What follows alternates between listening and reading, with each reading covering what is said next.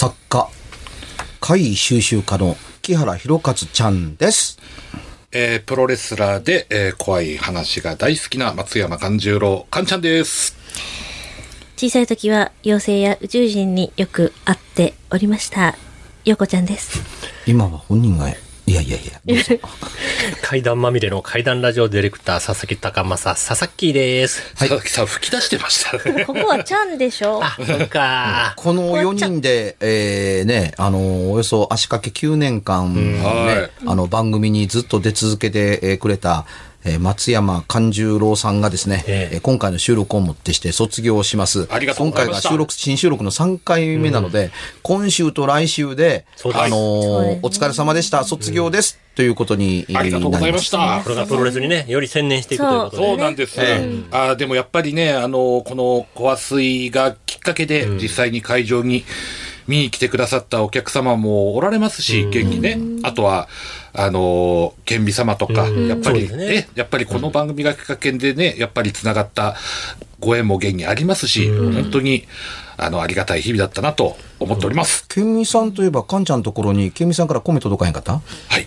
お米、届いてます。うんはい。あの、住所の確認の連絡があったので、はいあ、これはきっと米を、今年ね、米豊作やったらしいので、ええ、あの、徳島米が、はい。あのー多分ね、あの、30キロのね、なんか超どでか袋が届いたのではないか。と。あらで、その確認が、あの、木原さんの方にね、うん。あって、多分対応していただいたと思うんですけども、ん。そのおかげでうん、続く、また、あの、お餅、うん。あちらも無事に、はい、あの、届いております。毎年送っていただけるようになってよかった。はい、あの、んいつも感謝佐しております。々木さんと私の住所も送りましょうあ、か。そうですね。佐々木くんは迷惑かけてるだけやからどうこっちがちょっとお送りせないとダメですよ。ちょっと早く僕もお送りせなあかんと思って。逆や。あの、逆なんや先、先月行かせていただいたときに、ええあの、退社日の日に偶然にも行ったんですけれども、あの、佐々木さんがなかなかその、妨害にあってたどり着けなかったとか、あの、そういうお話も、ええあの、ちょっっとしましたよ。大変だったみたいですね、みたいな。ねそりゃ3時間も境内におったらおかしいと思うわね。そうですよね。言うてくれはったらええのに、とか遠慮せんと言って、お母さんが言うてましたけどもね。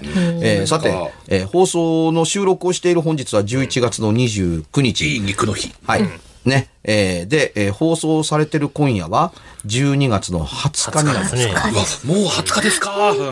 もうねえ、らいこっちゃ。あのーねもうちょっとで、2023年も終わりますねっていう風な話を何度かしたことがありますけれども、うん、まあ番組の冒頭のコメントとしてはねというところですけど、い、よいよ終わるぞと。いやそういよいよって感じしますね。うん。はい。今年もね。えー今年も階段三昧でここまで来た番組、まあ階段専門番組なんですから当然なんですけども、先週はあの、ニューヨーク州のあの、ロチェスターの近くにお住まいの方からお便り、ニューヨーク州から届くんですからすごいですよなんか、ね。海外からのこのお便りもすごくちょこちょこね。久しぶりな感じがしましたね。グローバルな番組になってきましたよ。えーあの、ロチェスターにあるハイズビルというところで、1848年に、あの、フォックス姉妹の事件が起こるんですけどもね、現在はもうね、あの、あまり知られすぎて、もう隠したいと思うんですかね。あの、通りの名前しか村がなくなって、あの、ロチェスターアベニューになってるのかな。あの、地名、通りの町に、あの、当時の名前が残ってるんですが、あの、当時の村は跡形もなくなってるというふうに、あの、僕がカナダに行った時の取材で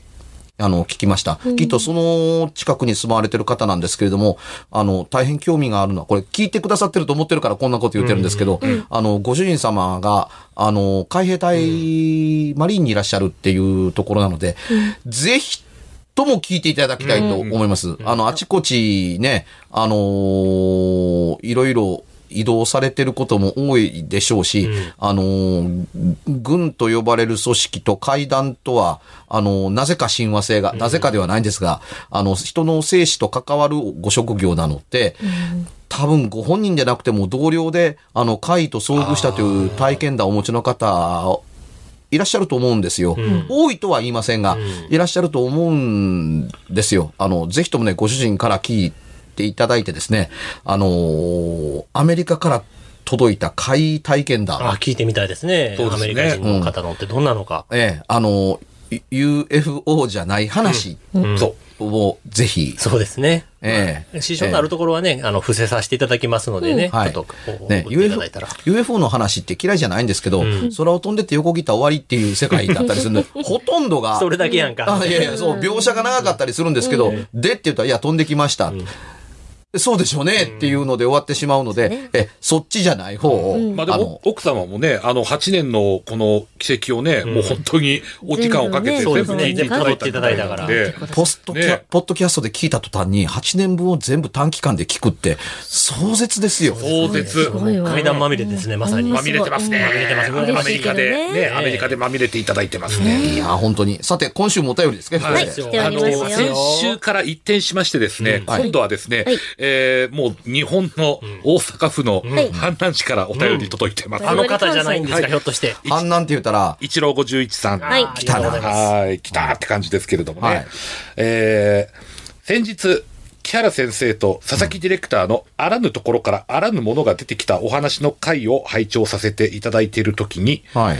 小学生の頃に体験した奇妙な出来事を思い出しました。思い出したか、小学5年生の夏休みの終わり頃、読書感想文の宿題を済ませてなかった私は、同じく宿題を済ませてなかった友達4人と一緒に、隣町にある図書館に感想文が書けそうな面白い本はないか探しに行くことにしました。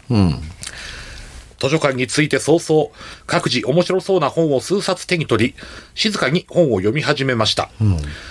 それから数分経った頃、私の正面に座って江戸川乱歩の本を読んでいた友達が、なんやこれと、何やら紙のようなものを本の中から取り出しました。それは、音楽用カセットテープのケースの中に入っている曲目リストを書くためのインデックスカードでした。はあはあ、わかるわかる。一度注目する中、その友達はインデックスカードに書かれている曲目を読み始め、西城秀樹、岩崎宏美、ピンクレディ、年代がわかるね。趣味悪い誰やねん、こんな本に挟んで返却したやつ。それそれは言い過ぎやろ。と、まあ子供ですからね。と、小馬鹿にするような感じで、笑いながらテーブルの真ん中に投げ捨てました。みんな笑いながらその光景を眺めてましたが、私だけは笑えませんでした。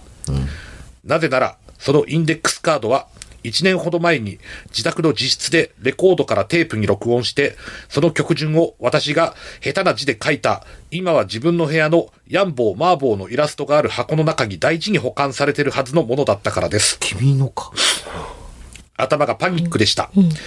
そのインデックスカードを手に取ってまじまじと見ましたが、テープのメーカー、録音した曲、そして何より、ミミズが張ったようなその汚い字は、紛れもなく私自身のものでした。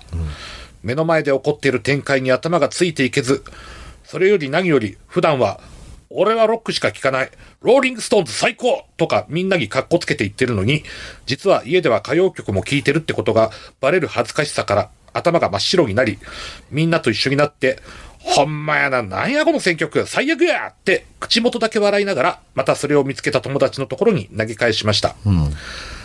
その後、友達はそれをまたその本の間に挟んで返却しましたが、帰る時もみんな一緒だったので、あのインデックスカードを取りに行くこともできず、そのまま図書館を後にしました。帰宅してすぐに部屋に戻り、ヤンボー、マーボーの箱の中を確認しましたが、あのカセットテープ自体はありましたが、やはりインデックスカードはありませんでした。録音したのは1年ほど前。このカセットテープの存在は友達どころか親兄弟も知らない。今日行ったあの図書館に訪れたのは低学年の頃以来2回目。インデックスカードを見つけたあの友達はうちに遊びに来たことがない。もちろん私はインデックスカードを持って図書館には行っていない。ヤンボー、マーボーの箱自体ももう何ヶ月も触っていない。仮に万が一何らかの原因で箱から飛び出し、服やカバンのどこかにひっついていたりしたとしても、なぜ江戸川乱歩の本の間に挟まれてた？次の日、もう一回、今度は一人であの図書館に行き、無事インデックスカードを回収してまいりましたが、このモヤモヤした気持ちは解消されず、なんか気持ち悪くて、結局そのインデスインデックスカードとカセットテープ自体も一緒に捨てました。あれは一体何が起こったのでしょうか？皆さんまた考察のほどよろしくお願いいたします。というね、こういったお便りなんですよ。先週の、えー湖から一転して今度は、ね、うん、なかなか面白い話ですね。面白いですね。うん興味深い。図書館で起こった。あの、さすが、うちのヘビーリスナーだけあって、えあのー埋められている点が、うんちゃんと埋まっている点が、あのーありがたかったですね。そうですね。この話に、あの、最も注目すべき可能性とは、その発見した友達が、一郎51さんの家に遊びに来たことがありやなきやが大きな問題だったりするんですよ。うん。それがないと書いてあるっていうところで、あの、一気に、あの、論理は瓦解し、階段力がガンと上がるわけ、上がった、そうですね。あのーわけですね。大変面白い。これは、あの、いくつかの偶然も力を貸してくれないとたどり着かなかったりするんですよ。うん。あのー一緒に友人と行って、感想部のためにとはいえね、感想部の用事がある。うん。近自分のところの町には図書館がないのかどうかともかくとして、うん隣町の図書館に行きました。で、あの、友達のチョイスが素晴らしい。江戸川乱歩のおそらく少年探偵団かなんかを。シリーズのやつうんね。でね、このシリーズ、厄介なことに長いんですよ。長いですね。そうちも持ってます、僕も。さすが。うん買いました、ちっちゃい頃。ポップラ社版なんか分厚かったりするしね。そうですね。うん。で、これ、いっぱいある中で、たまたまチョイスしたものの中に、すあの、お行った人間の家にあるべきものが挟んであった。うん。挟ん、なぜ挟まれていたのかっていうのもすごいけれども、なぜその本をチョイスしたのかもすごい。うん。全部の偶然が重なってというところだったりするので、これは一歩間違えれば、あのー友人が手に取ったどの本にもこの本が、このインデックスカードが現れたのではないかという疑いをかけたくなるぐらい。あ江戸川乱歩に意味があるのではなくて、うん、たまたま取った少年探偵団に意味があるのではなくて、その友達が取った本どこにでも挟まっていたのではないかと言ったわけですね。そんなことが起こるわけがないじゃないかというのは、もともと起こるわけがない話だったりするので、全くありえない話ではないと思うんですよ。取った本が少あの少年探偵団であるというところだったりするから。うん、なので、これはね、怪人二十面相明智小五郎君も小林少年も困る話。困るでしょうね困りますねう。ん謎が解けない。迷宮入りですよ。うんですね。これは、あの、最も見過ごされがちな回だと思うんです。あのー多分、友人たちは覚えている必要性のないものだったりするわけです。うん。うん。あの、ただのインデックスカードなのでえ、うん。西城秀樹に岩崎宏美にピンクレディーですからね。あのー挟んだまま元に返すことすらすごいとも言えるっていう。まあね。うん。というような周辺のことしか喋ることがないという凄さを持ってたりしますが、あのー自分のものである、自分の部屋にしかないものであるという点の脅威はすごかったとは思いますね。たった一人にだけ届く破壊力満点なパンチを食らってるっていうところだったりします。うん。あのーニューヨークでお住まいの方は、ヤンボーマンボウの箱って何？っていうところですけど まあ、そこがね、バッでちょっとあ細かいところですヤンマーディーゼル発動機の、あのーマスコットキャラクター、双子のマスコットキャラクターなんですね。ヤンボーとマンボウ。関西圏では、この二人のアニメで天気予報が昔流れて、えーいましたっていうふうに、あの、小さなものから大きなものまで広がる力だ、ヤンマーディーゼルっていう歌が、あの、流れてたっていう。で、それどういう箱なん？ていうのはともかくとして、この中から消えてインデックスカードがそこに行ったっていうのって、あの、にわかには信じられない話だっていうところが、は僕のツボだったりはします。しかも怖がらせようという要素何もない。何もない。他の人間にとってはどうでもいい話やったりする。理由もわからんしね、その移動する。ね。うん。うん。だからね、何が起こったんだろうっていうのを推察するのが非常に難しい。何の意図もない。うん。あのー体でなければ意味がなかったりするのと、当の本人が見ないことには、そうですね。あのー時々図書館の間に挟まってる、なんやわからん、わけのわからん手紙やったりすることと変わらないですよね。なんでこんなものしおりに使ってたんやろっていうふうに思う程度のものだったりするわけだから、当の本人が目撃したという衝撃度しか語りようがないわけです。それ以外のものだと、ただのしおりになってしまうのが一点なのと、自分がよく知っているしおりで、家で、家探してもなかったって、しおりなんかそう簡単に見つかるものではないのと、一種類しかないしおりはないでしょうから、うん、あのー自分の家のものがそこに行ったのではなくて、自分が持ってるものと同じものが挟んであったのだで終わってしまいますから、これがね、一郎51でしかわからない、一郎51が書いた一郎51のみが知り得るものであるということ込みで初めて成立している優秀な階段ですね。っていうとこだったりしますけど、本人以外は全く怖くない。これを階段というのって、なかなか熟知たるものがあったりするんですが、いくつもの偶然が重なる怖さというものを、あのー話の外側から垣間見えますね。友達の発見なかりせば、うん。これ成立しませんから、そうですよね。これ、例えば図書館行ってなかったたまたまあのカセットテープ聞こうと思って、一郎さんが箱開けた時に、カセットテープにインデックスでじゃあ入ってない状態なんですかね。で、どこ行ったらあれなんでないんやろみたいな。そういうことでしょうね。乗ってたんですそうかね。なりますかね。そうなるよね。で、非常にユニークだと思えるのがね、やっぱりね、あのー何度も繰り返されるカセットのインデックスカードなんですけども、あのーユニークな点がね、ええ。これね、買い手テープのケースの中に入れると出さないもんなんですよ。まあ普通出さないですね。ですね。なんか書き足したり。書き足すぐらいそうやわうん限りはね。うんそうですよね、え出さないもんなんですよ、ん出さないもんだから本人の衝撃度以外何者でもなかったりするわけで。カセットテープから抜いてね、うんそれ取り出さないとダメですからね。そういうことそうそう思ったら。で、元に戻さなければならないわけですから、んあのーこれの、ね、言い方変えたって衝撃度が大したことないのが、あのー DVD のパッケージをパカッと、あのー開いて、反対側に反りこ反りこ反り返させるようにすると、中の紙がスリットとして抜けます。抜けます。ね、うん。で、これが挟んで、あの、本の中から、あの、挟んであったことが発見されたところで、それが、あの、スター・ウォーズであろうが、ジュラシック・ワールドであろうが、こんなん挟んであるわって言ったら、全員が、あ、俺も持ってるけどもなっては、話にならんわけですよね。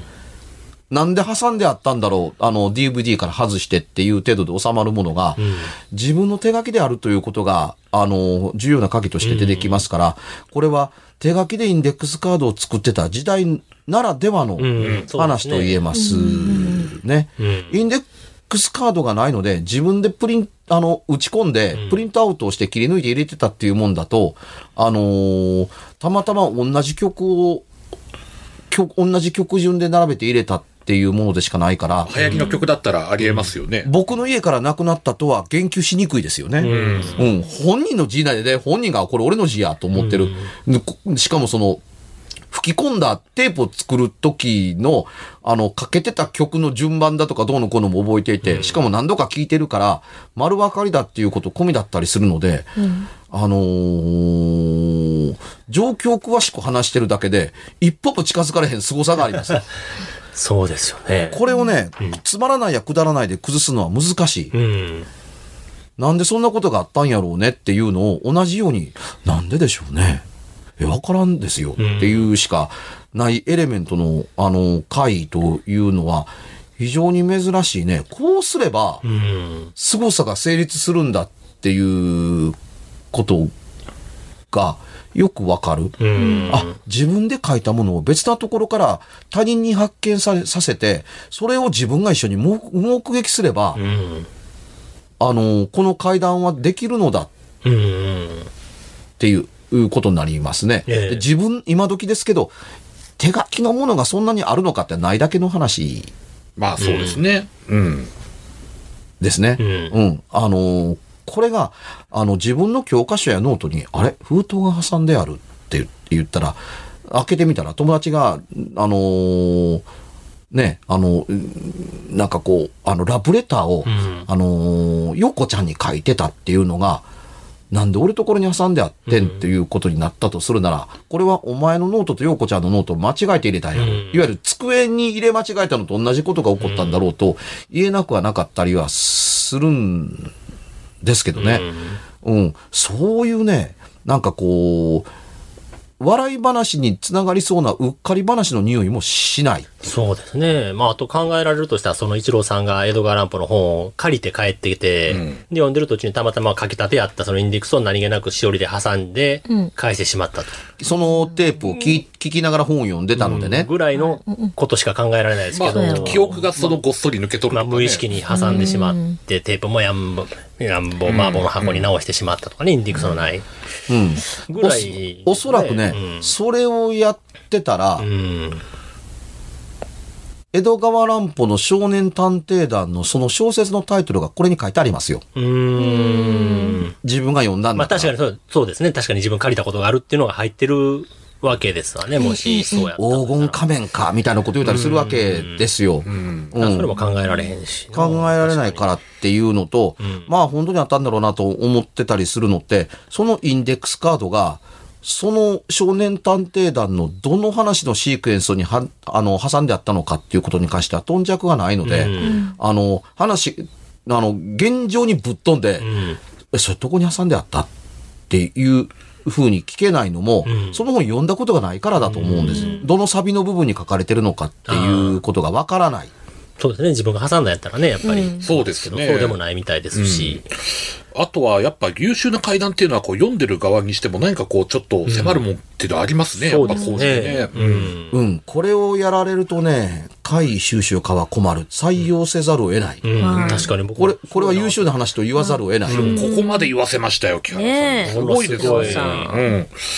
うん。もしよかったら、逆に今度、まあ、全くその同じではないですけれども、あの、同じような内容ではないんですけれども、逆になんかこう、拙者自身がなんかこう発見した時のん。話とかちょっとしてもいいですか、もうちょっと時間もありそうだしどうぞ。あのね、あの、もしなんか前もそれ聞きましたよってだったら、ちょっと言ってほしいんですけど、んあの、もう結構何年も前の話なんですけれども、大阪市内の某所をですね、歩いておりました時に、まあ深夜だったんですね、それが。で、その時ね、拙者、あの、すごく疲れておりましてね、で、まあ、なんていう道かわかりませんけれども、まあちょっと道路沿いを歩いておりまして、で、コンビニがあったんですよ。で、あの、コンビニでまあ飲み物でも買おうと、まあ歩いておりましたらですね、そのコンビニの隣にですね、家がありまして、本当にあの、まあ、なんでしょうね。そんなにこう、まじまじ上まで見上げて、み、うん、見たわけではないんですけれども、まあなんか平屋っぽい昔ながらの家っていう感じだったんですけれども、で、こう、その道の、その家の、この引き戸の前にですね、まあ封筒が落ちておりまして、で、あの、結構封筒とか落ちてると、割と反射的にちょっと、あの、まあ立ち止まったり、なんだったら拾ってみたりすることってないですか、あー。僕は覗いてみたいですけどね。何やだって絶対覗く。だ中にだってもしなんかお金とか一縷の望みってないですか、でそう。で、でですね、まあちょっとまあ拾い上げてみたわけですよ。えで、それでですね、あのーまあ普通の茶封筒だったんですが、表面にまあ、あの住所と、ええ。まあ名前が書いてありまして、でもまあ、そこでちょっと不思議だなと思ったのは、本来、まあ、切手が貼ってある場所に何もなかったというところなんですけれども、えで、こう、ん？ってこう、まあ、そのまま、こう、横にあるですね、うん。こう、家を見たときにですね、あの、こう、番地と、うん。あとは、まあ、表札にある、うん。あの、お名前、これがまあ一致しましてね、うん。あの、結構家族全員のお名前が書いてあるようなお家だったんですけれども、うんで、あ、あここんちの、だね、というところで、でね、あの、ポストがね、えあのーこう見たんですけれども、こう、外付けで置いてあるような、ああいう赤いポストとか、なんかその郵便受け的なのがね、うん。こう、ちょっとなくて、ほう。んと思ったんですけれども、これね、よく見たらですね、あの、昔ってやっぱそういうの、あの、お家あったんですかね。うんあの、引き戸にね、あの、直接、このパカッと窓が、はい。入り口とか。あーあるあるありますね。ありありますよね。だ今あんまりない見ないかなと思うんですけれども、でね、あのーちょっとね、あのーまあ、それを思ったまま、拙者も立ち止まってちょっと考えたんですけれども、えまあ、あるとしたら、例えばまあ、郵便屋さんなり、まあ、これを入れた人が、当然この蓋をですね、うんこう、押し上げて、こう中にストンと入れるわけですね。ただこう、急いでたりとかすると、こう、押し上げて、こう、差し込んだ奥までストーンを待たずして、こう、パッと指を離して、なんかこう、挟まったうん。りした状態なのが、まあ、なんかの時にこう、外に落ちたのかなと、うん。考えられるとしたら、でもそれぐらいかなと思ったんですけれども、まあ、いろいろ、いろいろ、あの、突っ込みどころあるかもしれませんが、え。で、それで、時間も時間ですし、うんあとはですね、まあ、横にコンビニがあるもんですから、割かしその辺明るいわけですね。うんで、引き戸、すりガラス、ええ中真っ暗。まあ当然そんな深夜、まあ皆さん寝てるだろうなと。はい。で、それで、うーんと迷った末に、えまあ入れといてあげようと。うんうんええで、えーその郵便受けの、えー蓋をですね、人差し指でこう押し開けましてね。で、その封筒を中に入れて、こう、同じようにならないように、ちゃんと奥まで。うんうん。で、ストンを見届けて、そのストンと同時ぐらいに、中に押し上げてる、その郵便受けの蓋がガチンと押し戻されたんですよ。ええ。はい。で、ええ。人差し指で、ええ。あの、開けてますから、ええ。当然、その内側からのガチン、ガチンに、ええ。もう押し戻されたようなええ。感じですよね。で、びっくりしてしまって、ええ。って、その引き戸の前でなっちゃいましてね。えで、イメージするならば、うん。その引き戸の前にですね、人が立ってて、うん。外から郵便受けが開いて、うん。封筒が入れられたと。それに対して、何してんねん、ガチンってイメージだったんですよ。あーバンって詰められたみたいな。うん。だけどさっきも言ったように、ええ。横にコンビニがあるもんですから、やっぱりまあちょっと明るいは明るいんですね、うん。普通よりも。うん。だから、そんなことができるぐらいの、真ん前に人が立ってたら、シルエットで、うん。まあ、家の中が暗かったとしても、分かりそうなもんだけどな、と思って、まあ、それらを考えた結果、やっぱまあ気持ち悪くなりましてね。あー気配も感じますわね。こう開けた時に何か、ま真正面に誰かおったら、とかね松山さんかって。うん。で、で、まあ、あの、コンビニにね、まあ、入りまして、まあ、明るい中で、まあ、少し、まあ、気を落ち着けて、まあ、しばしの間ね、まあ、あの、お店の前に灰皿もあったんで、ちょっとまあ、タバコでも吸いながら、で、まあ、そうそう、ちょっとしてから、まあ、ちょっと立つ、そこ立ち去ったんですけれども、やっぱその家の方はちょっと見れなかったですね。うんあ家に明かりはなかったの？なかったです。はい。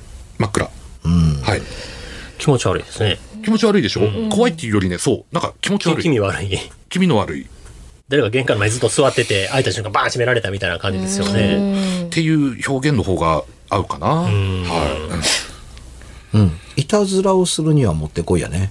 あの、拾ったら入れたくなるでしょっていうところに落としておいて、あ拾って親切心からポストの中に入れようとするのもあって、真っ暗な中だと、あの、指で外側から押されると明かりが入るから、はい。お来やがったなっていう親切心の人間に、キューッと開いてポストの中に入れ、投函するかのように、封筒入れた瞬間に、ドンと押す、押して押しかされて、ドアの外の向こうから、うわ、何これっていう声が聞こえたら、カッっていうようなう、ーん。相当暇な返そうですね事やね。暇ですね確かにでも最初からいたずらとして設定されてたんだったら、まあ、ああ、なるほどなとは確かに思いますもけどね。そんな夜中にね、ねえ昼間やったらまだしも。どんだけ、まあでも確かに、あの、外から開けば、中に光が入るから、中からはわかるけど、確かにこっちからはわからんかなっていう気も確かにしますね。それは電気が消えてればね。ええまあ、あとはまあ、なんだろう、本当にね、どんだけ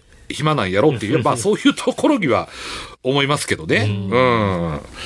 まあ、あんまりだから、道に落ちてるもんにそんな興味示すもんじゃないのかな、みたいな。いや、何度痛い目にあっても道に落ちてるものには興味を示すべきである。べきですか？その後にまた開けて覗くとかしてるかもしれないですね。確認のためにあ。今やったらね。もし今の松山さんやったら。もし今度そういうことがあったらええ、しますね。誰かおるんかな思ってこう。うん。ボスそうやねを押し上げたら、その向こうから誰かがね、覗き込んでる目が見えるんかと思って、僕もドキドキしましたいや、もう怖いやつね。あのー気持ち悪いやつ。そこまでではなかったですけど、もし似たようなシチュエーションで何かあれば、いつでもこの番組に帰ってきたいと思いおます。願いします。はい。お願うんいします。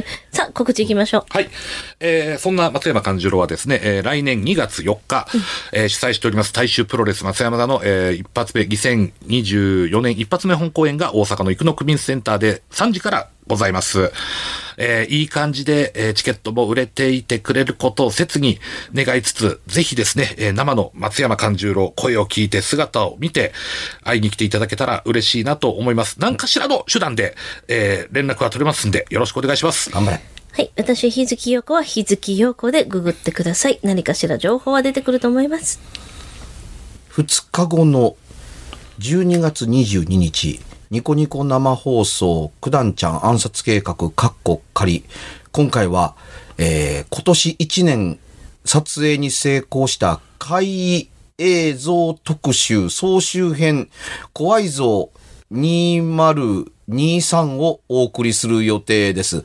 えー、相当あった中から今のところ130本まで選ばれているので、えー、どのようなあの怪異映像や写真が出てくるかご期待いただければ、一個はね、あのーここに投稿されたあの集合写真ですよ。おー、素晴らしい。うんええ、あの、うちにも実物を送っていただいたので、ここから戻ってきた後、うんあの、大変素晴らしい、あの、写真でしたっていうオチにしかならなかったんですけども、あれをおお送りするほか、ウィンチェスター邸の写真もお送りしますので、ご期待いただければと思います。佐々木はですね、インスタグラムで古本四つ目はぜひ検索してみてください。番組では別冊怪談ラジオを販売しております。ちょっと普通の地上波のラジオでは放送できない僕の体験を、あの、語っています。詳しくは、ラジオ関西の怪談ラジオのホームページをご覧になって、ぜひともお買い求めいただければと思います。メールの宛先は、階段アットマーク jocr.jp k-a-i-d-a-n アットマーク jocr.jp ぜひ、本物の怖い話を私に教えてください。